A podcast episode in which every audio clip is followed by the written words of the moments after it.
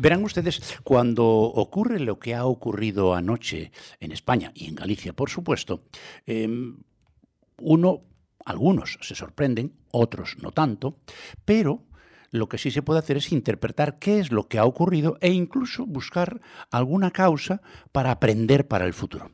Para eso hace falta saber mucho, naturalmente, y tener mucha experiencia. ¿Cuál es el caso de nuestro politólogo de cabecera, don José Luis Barreiro Rivas? José Luis, buenos días. Hola, buenos días. ¿Has dormido algo, José Luis? Porque supongo que la noche ha sido larga, ¿no? Bueno, un poquito, porque tuve que escribir después, primero seguir los resultados, luego escribir un poco y esta mañana me levanté temprano para hacer la radio, para hacer la competencia. y por tanto he dormido poco, pero, pero bueno, suficiente, sí. Oye, José Luis, ¿te ha sorprendido lo que ha pasado en Galicia a grandes rasgos?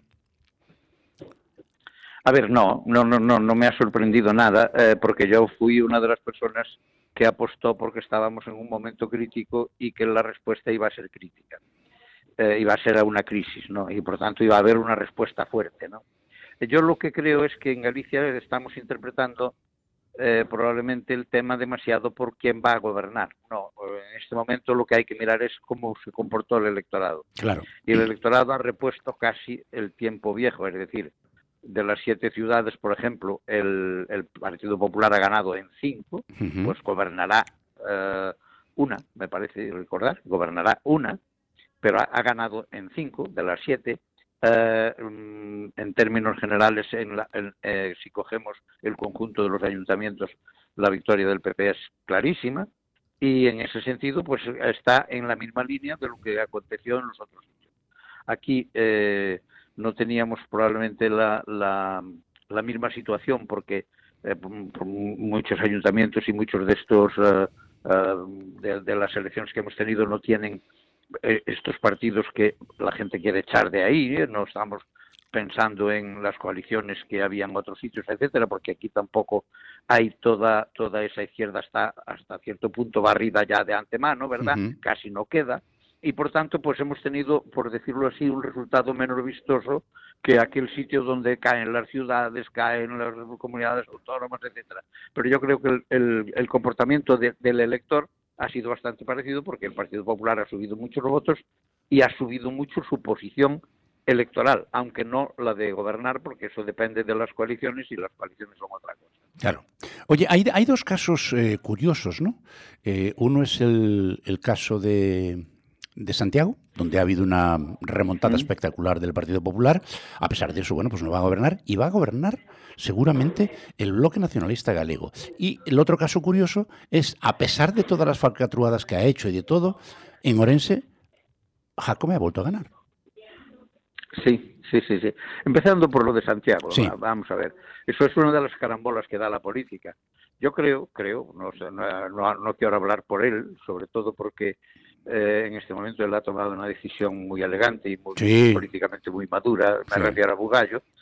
Eh, eh, pero Bugallo entró ahí porque quería que el PSOE pudiese gobernar sin que aquello cayese, sin repetir la experiencia de, de, Martiño Noriega, ¿verdad? y, aquel, aquel, aquel gobierno que da. Y, y, lo consigue, llega, lo consigue, es el que tiene los mayores votos y hace una coalición que gobernada por él bastante cerca de la mayoría, porque tenía 10, si mal no recuerdo, pues eh, podía funcionar razonablemente bien. Pero a él le pilla el tsunami, como dicen ahora, de estas elecciones y por tanto tiene una derrota importantísima. La derrota es importantísima para que él quede por debajo del, bloque, pero no es importantísima para que no puedan gobernar. Y el resultado que acaba consiguiendo es exactamente lo contrario del que quiso, que es que el Partido Socialista se va derrotado y el bloque se instala en la alcaldía.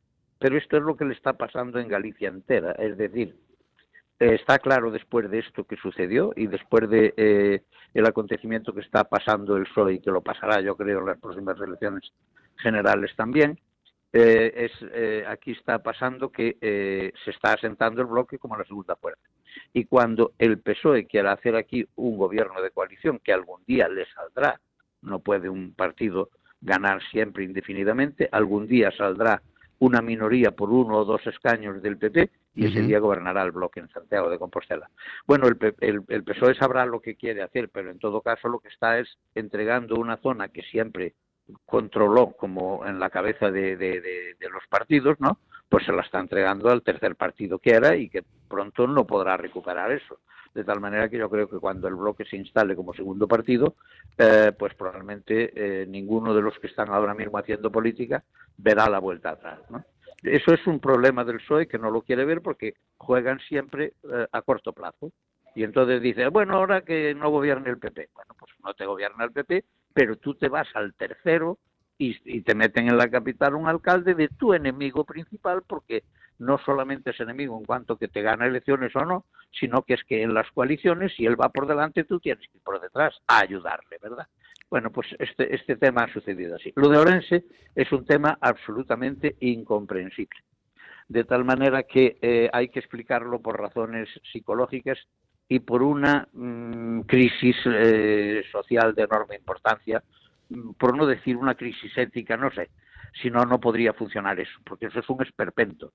Y ese esperpento, eh, que, una, una, ciudad lo repita una y otra vez, a pesar de que ahora llevaba alternativas que parecía que las dos eran evidentes, porque el PSOE había renovado su, su candidatura con el exalcalde y el, y el PP también, bueno, pues eh, evidentemente hay que darse cuenta de que eh, las cosas esas de que el pueblo hace lo que quiere, pues de vez en cuando hace lo que quiere y lo hace bien, y otras veces hace lo que quiere y lo hace mal.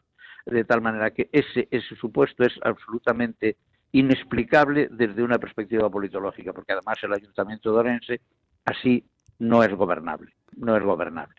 Y, bueno, cada, cada ciudad sabrá lo que hace con su, con su voto, pero en todo caso yo creo que ahí no hay ninguna manera de darle una explicación racional. Tiene que ser una explicación visceral, si no, no, no, no, se entiende. Al final iba a tener razón Víctor Hugo cuando decía aquello que entre un gobierno que lo hace mal y un pueblo que lo consiente hay una cierta complicidad vergonzosa.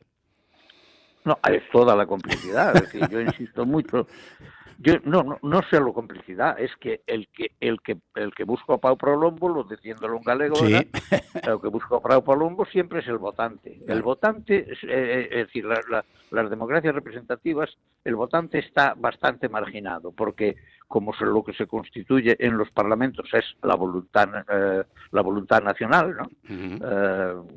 yo les, les siempre les decía a mis alumnos que cuando vean una una eh, eh, una foto del, del, del, Bundestag alemán, que miren lo que dice arriba, encima de la puerta. Y lo que dice encima de la puerta no es el Parlamento, ni la Asamblea, ni las Cortes del Estado, dice el pueblo alemán. El pueblo alemán está allí dentro, ¿verdad?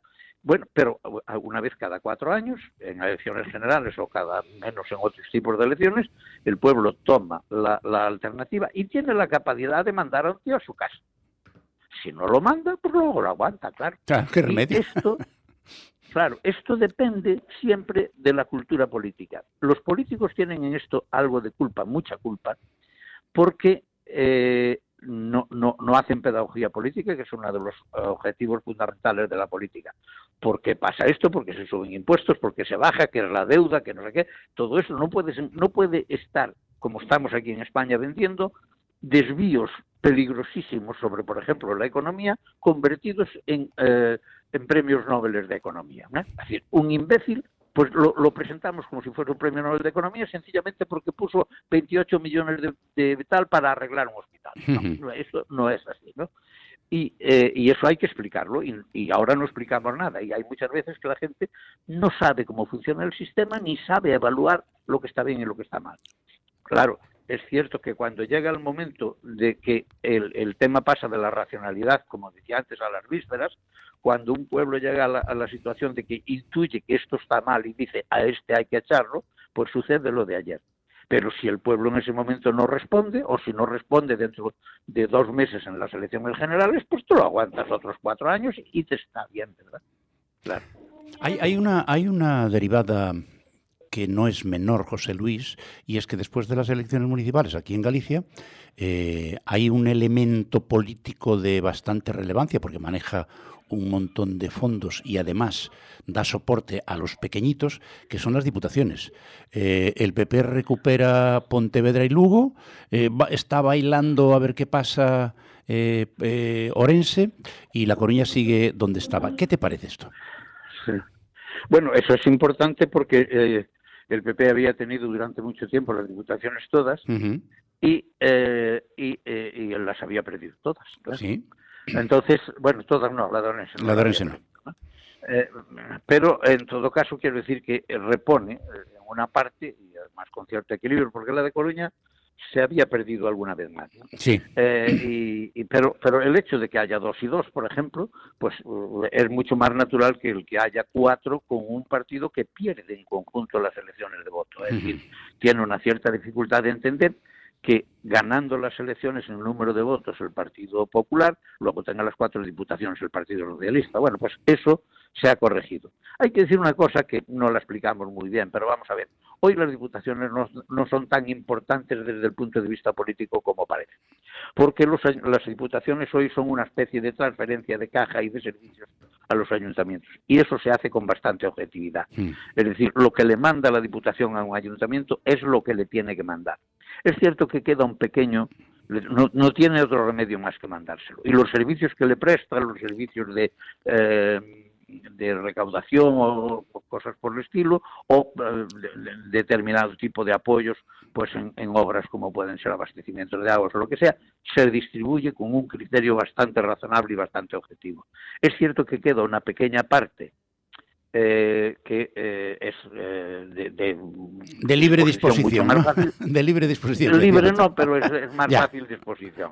Y entonces, pues, en ese sentido, eh, algo, algo vale, pero no son estas diputaciones las de entonces, ¿verdad? Eh, cuando estábamos hablando al principio de la transición, aquellas diputaciones que tenían muchísima capacidad discrecional para distribuir, para redistribuir, eso eh, ha desaparecido. Y en segundo lugar, hay una cosa. A ver, esto no lo entendía ni Fraga, ¿verdad? Por tanto, no, no, el día que me estaba a mí Fraga explicando lo importante que tenía que ser la, la Diputación de Pontevedra, eh, claro, yo ya, ya, ya, ya decía, pero ¿cómo puede ser que no se dé cuenta de qué estamos hablando? Y le dije yo, a lo mejor don Manuel usted no sabe que el presupuesto del, del Consejo de Vigo es mucho mayor que el de la Diputación de Pontevedra. Eso no puede ser, pues sí que es, claro, claro que es verdad. Y por tanto, desde esa perspectiva, cuando me hablaba a mí de las máquinas, decía, hombre, no, las máquinas que, que, que utiliza la Consellería de Obras Públicas, eh, como se llamaba entonces, ¿verdad? Pues suman un montón por encima de las que utilizan las cuatro diputaciones juntas. No tiene nada que ver ya, de tal manera que hoy las diputaciones viven de su fama, coge buena fama y échate a dormir, son algo importantes, pero no son tan importantes. En realidad solo valen para hacer el cacique y con el cacique no se hace política. Totalmente de acuerdo. Oye, José Luis, y ahora eh, eh, en clave nacional, que dicen los, los periodistas. Eh, de las generales al 23 de julio. Eh, ¿qué, puede haber pasado ahí? ¿Que le han apretado las clavijas los propios del partido a Sánchez? ¿Que Sánchez eh, empieza una escapada? Porque además convocarlas en, el mes de julio pensando que con eso vas a desincentivar a la gente para ir a votar, no sé yo si será una buena jugada. No, no creo que sea ese el tema. No, él las convoca el 23 de julio porque es la, la, fecha más pronta que la puede convocar. Claro, claro, eso es cierto, sí. Hoy o mañana, tal, cuando le sale, ¿no? tal. Yo creo que él lo que lo que lo que ha demostrado es pánico, no es presión ni nada. Es pánico, no es estrategia, es pánico. Le ha entrado el pánico. Es normal que le entre el pánico. Si tuviese unos buenos asesores le dirían que esperase un poco, porque él lo que quiere es que no se monten las nuevas comunidades autónomas y los nuevos ayuntamientos para no luchar contra un aparato imposible de, tal. Él dice, si yo dejo que en este momento el PP meta alcaldes en 35 ciudades, meta diputaciones, eh, digo, eh, ocupe la mayor parte de las comunidades autónomas, todas las grandes, Madrid, eh, Andalucía, etcétera, Valencia, tal, bueno, pues luego ya no tengo nada que hacer. Y lo que quiere es pillarlos a todos sin ordenar, sin organizar. Pero él comete un error muy grande, dos errores muy grandes, ¿no? El primer error que comete es el no darse de cuenta que el, recuerdo de voto es un elemento fundamental para decidir el voto. Claro. Toda la gente el 23 de julio va a recordar lo que votó el 28 de mayo. Y es muy difícil que una persona, sobre todo porque, salvo que él sea tan engreído o engreído como decían la cantante, salvo que él sea tan engreído que se crea que es que los que perdieron las elecciones fueron los otros y que gracias a él salvaron los muebles, cuando la situación es al revés, ¿no? Pero en todo caso, lo que, lo que es evidente es que él eh, lo que quiere es evitar eso. Y ya digo, por una parte le queda el recuerdo del voto, que lo vamos a tener todos porque es eh, son cincuenta y tantos días de, distancia. Y segundo, que la constitución de todos los poderes nuevos se va a producir eh, pues hacia mediados, alrededor del 15, 20 o incluso 25 de junio, ¿no? Y por tanto vamos a entrar en campaña electoral con una mm, con el momento en que se evidencia la pérdida de las elecciones. Es decir, que hoy si un si un uh, extremeño pregunta quién es el presidente, eh, eh, aún es un socialista. Pero dentro de tres cuatro semanas el presidente no será un socialista. La mayoría no la tendrán los socialistas, etcétera, ¿no? Y de eso se va a ir dando cuenta sistemáticamente. De tal manera que yo creo que se está metiendo en la boca del lobo porque es imposible. Y luego porque él puede intentar salvar al PSOE, pero su conjunto del entorno está herido, ¿no? Es decir, que ahora pensar que Yolanda Díaz lo, le va a, lo va a rescatar, o incluso que el PNV se va a meter en ese lío de las de las eh, Frankenstein otra vez, pues me parece que es una, una locura que solo se explica como es tal, con un ataque de pánico. Cuando uno le da el pánico, pues hace cualquier cosa.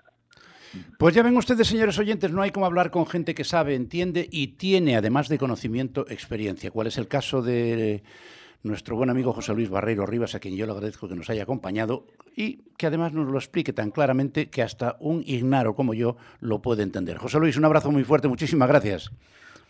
Un abrazo igualmente, muchas gracias. Hasta luego. Y, ustedes no se vayan, no se vayan, que acabamos de empezar la mañana. Eh, fíjense todo lo que tenemos para contarles, para comentarles, las cosas que han pasado, las que están pasando ahora mismo. Bueno, pues eso lo vamos a hacer después de una paradita para publicidad. Así que volvemos enseguida. Hasta ahora.